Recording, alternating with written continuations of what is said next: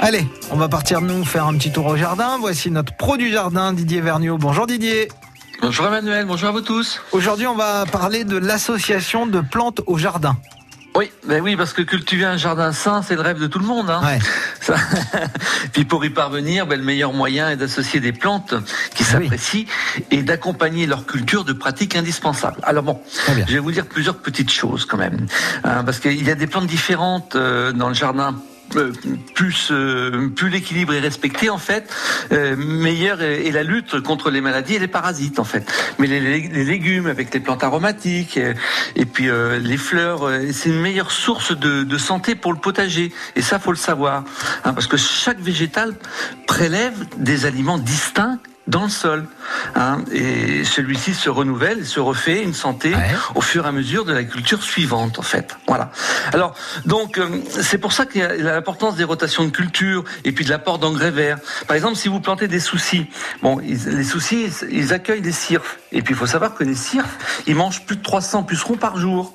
Hein, Par contre, bah, justement, les pucerons, ils se gavent des capucines. Alors, quand on plante des capucines, bah, c'est une aubaine pour les plantes voisines, parce que comme ça, les autres plantes ne sont pas attaquées. Donc, il Ouais. faut planter des capucines.